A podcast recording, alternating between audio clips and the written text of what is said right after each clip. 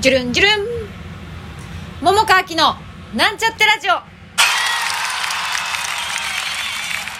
こんばんは桃川きです。えっとですね昨日リクエスト箱を作ったよって言ったらばなんとなんとリクエストが1件来ました。ウェイやったね。ありがとうございます。ということで今日はそのリクエストにお答えするというのがテーマです。ラジオネームヨッシーさんいつも楽しくなんちゃってラジオを聞かさせていただいてます。話が脱線していくことにリスナーとしては何ら抵抗はないですよ。気にせず進めてください。うん。優しい。でさて質問ですがいつも全力のももかさんですがあえて今までの出演作品でこれは面白かった楽しかった大変だったと思っている演目があればお話ししてください。気が向いたらで結構ですので。優しいありがとうございます。気が向きました。えっとですねアンサー。私の出演作品全部です。おしまい。っておい。おい！って感じですよね。いやでもね本当にいや本当に本当に全作品面白かった楽しかった大変だったがありました。なもんででもこれね全部喋ると本当時間なくなっちゃうのでなのでいくつかだけピックアップしてお話ししたいなと思っています。1つ目木の花ドラマスタジオ羊の絵。これはですね私が上京して鴻上ネットワークのオーディションを受けて若いからって言って撮ってもらえてでその時共演した木の花さんにお芝居を一から勉強したいんですって言ったらうち来るって言ってもらえてで木の花ドラマスタジオで私が最初に出た最初の作品です。同じこと言っちゃった。でねあのここではあのゼロから作るんですよ。本がなくて自分がやりたい役とか自分がやってみたいシチュエーションとかエピソードみたいなものを提出してでそれをみんなでお話ししてそれこそ合宿行ってね飯合水産とか木野さんも交えてやって時間をかけてで最終的に木野さんがそれをまとめて本にして作品にする上演するっていう感じでやってたんですね。だからもうまあ大変ですよ。本当に大変。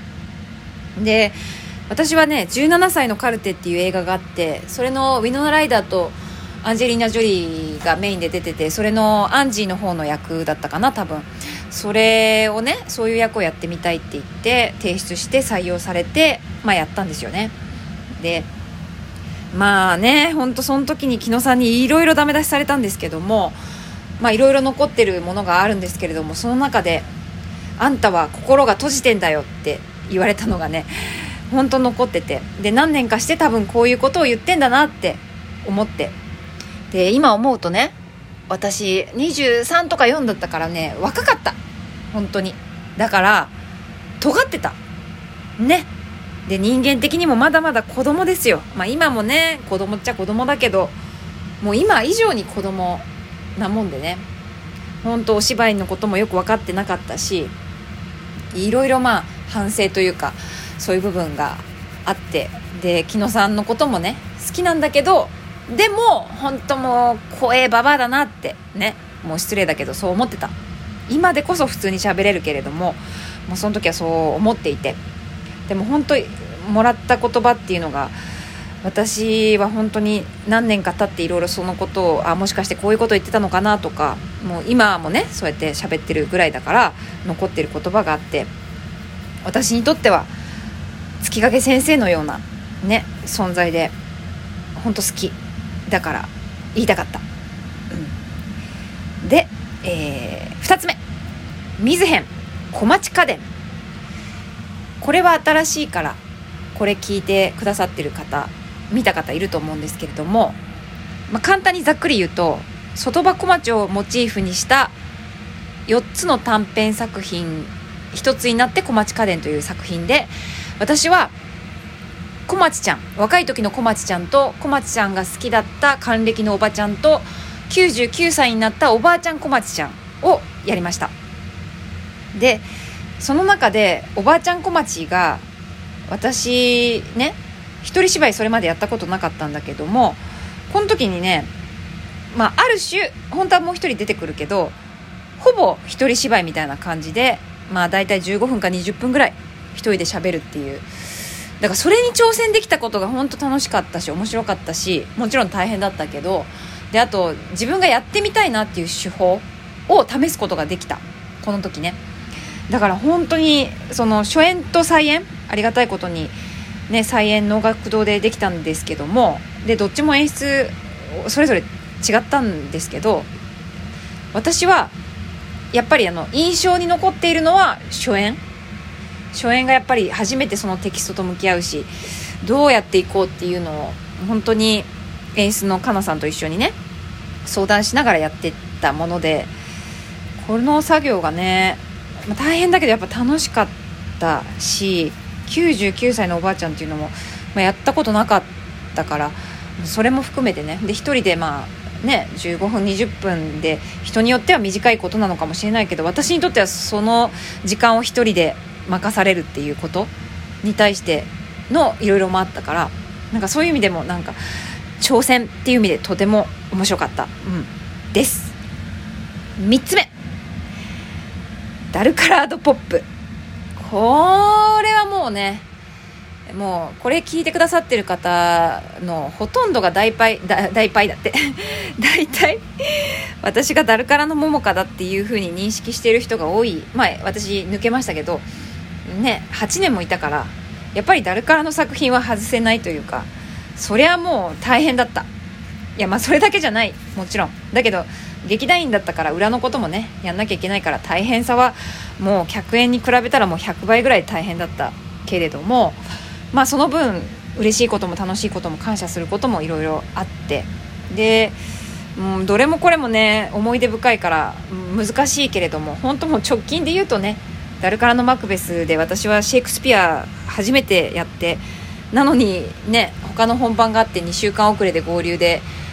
なんかツイッター見たら前半通したとか書いてたからすごく焦ったんだけども。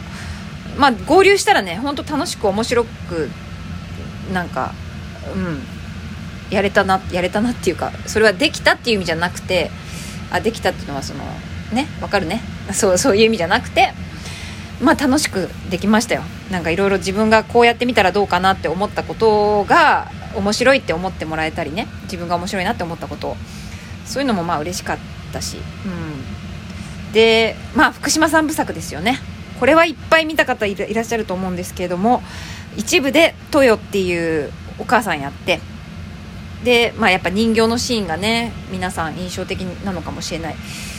そこもねもちろん楽しかったし稽古中から人形であれこれどうなったら面白いかなみたいなことで遊んでたりもしたし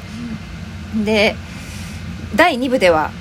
私多分犬は初めてだったのかなやるのはね。犬のねモモっていう役。でその中で私ねあの役の中で自分がやりやすい役っていうかそのできるできないとか関係なくて割とやりやすい役と自分から離れすぎててこれは結構大変だなって思う役と大きく分けたら2つあるけれどもモモっていう役は割とどちらかというとやりやすい役っていうか好き好きだしうん。なんだろうね。福島弁は大変だったけどその中でその犬が舞う踊る？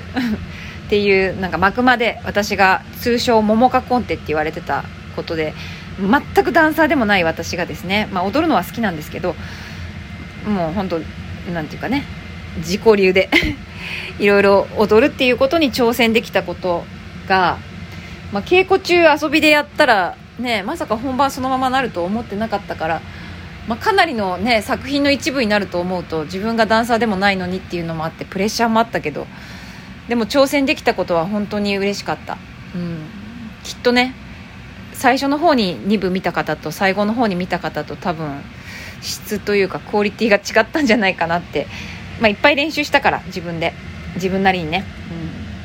うん、だから多少なりダンサーまでとはいかないけれどもなんかやれるだけのことは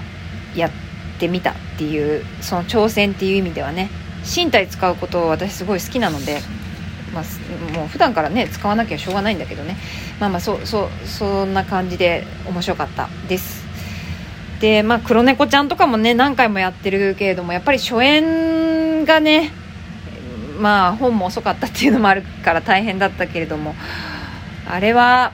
あの黒猫ちゃんってね最初にあちょっと再演とかでいろいろ変わったところもあるんですけれども初演だと前説が黒猫がしゃべるっていう風になっててで私お客さんに向けてねああいう風にしゃべるっていうことがまあ苦手だったんですよね。だから最初にその本をもらって私が黒猫をやるってなった時にマジかと思ってうん。そういう思い出があってそういう意味で大変だったな初演はって思いましたね、うん、でもすごくそういういい挑戦をさせてもらえたなって思っています。であとプルーフプルーフのねキャサリン。これもまたもうもう大変。で1個だけもう時間がないから言うとすると本番の月曜日で谷が見れない日があってその時の回すっごい感覚が全然違ってできるできないいい悪い分かんないけどめちゃくちゃ楽しかったんですよ。だからね本当は感想聞きたかったんだけども見てもらえなかったからしょうがないんだけどなんかそれがすごく記憶に残っています。あと他にもねいろいろあるけどもう時間がないので端的にねこれ何回か撮り直したんですよ。ね。だからちょっといろいろはしょってね喋っちゃったから満足してもらえたかなヨッシーさん。ね。また何かの機会でねもうちょっとこまごま喋れる機会があったらお話できたらなとリクエストあればねまたお話できたらなと思っています。そんなわけでまた明日